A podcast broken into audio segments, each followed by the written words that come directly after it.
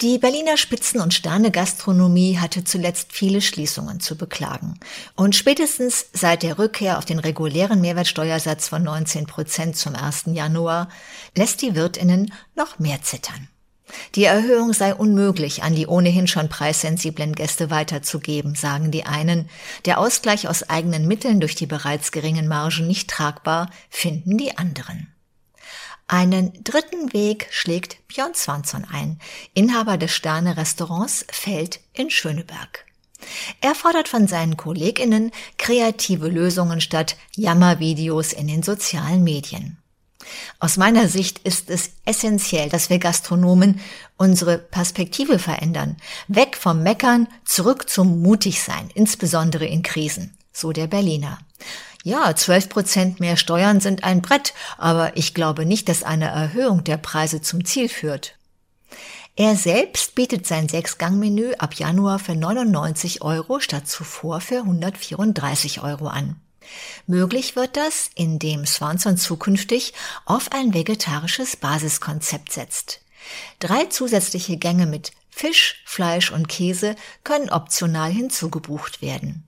Wer sich für das volle Programm entscheidet, zahlt am Ende mit 164 Euro sogar mehr als zuvor. Grundsätzlich ist die Sterneerfahrung aber für unter 100 Euro pro Person möglich. Nur eben halt ohne tierische Proteine. Stilistisch bleibt Swanson dabei seiner Linie treu. Unser Menü war schon zuvor größtenteils vegetarisch, sagt er. Jetzt sind wir noch ein bisschen konsequenter. Expertise hat er sich mit dem neuen Küchenchef Jan Scheak ins Haus geholt, der lange im Cookie Screen gekocht hatte. Darüber hinaus hat der 39-Jährige das Personal im Feld aufgestockt, um wieder an sechs Tagen pro Woche geöffnet zu haben. Lieber Stern oder volles Restaurant? Dass Fine Dining interessierte Gäste grundsätzlich nicht mehr bereit sind, das entsprechende Geld auszugeben, hält Swanson für einen Trugschluss. Die Menschen wollen ausgehen und Spaß haben, nur eben nicht mehr im Sternerestaurant, glaubt er. Wir müssen uns eingestehen, dass wir zuletzt nicht mehr den Nerv der Zeit getroffen haben. Die Gäste seien heute beim Reservieren viel spontaner und ließen sich ungern starre Menüs und stundenlange Tellerabfolgen vorschreiben.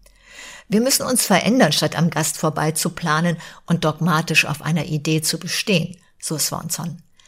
Wenn jemand das Feld also später am Abend auf ein Glas Wein und ein bisschen Käse oder schnelle zwei Gänge als Walk-in besuchen möchte, werde auch das möglich gemacht.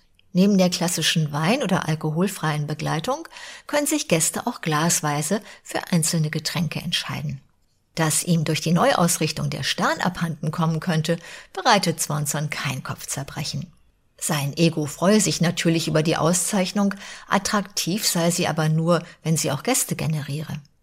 Wenn ich mich zwischen dem Stern und 100 Prozent Auslastung entscheiden müsste, würde ich immer das volle Restaurant wählen. Neben der Konzeptanpassung im Feld hat Björn Swanson für das neue Jahr weitere Pläne. Im Sommer will er einen zweiten Laden eröffnen, in der Giesebrechtstraße 3 in Charlottenburg, dem ehemaligen 12 Seasons, plant er das Bistro Swanson mit gutbürgerlicher Küche. Geöffnet sein soll an sechs Tagen die Woche, mittags und abends. Getrennt hat sich Swanson hingegen von seinen Beteiligungen am Biergarten The Benedict in Trier und dem Hotel Hadidarta auf Mallorca. Auch sein Abendbrotkonzept Jord in Mitte musste er 2023 nach nur wenigen Monaten wieder schließen. Die Reservierungszahlen im Feld seien mit der Einführung des neuen Menüs dagegen vielversprechend.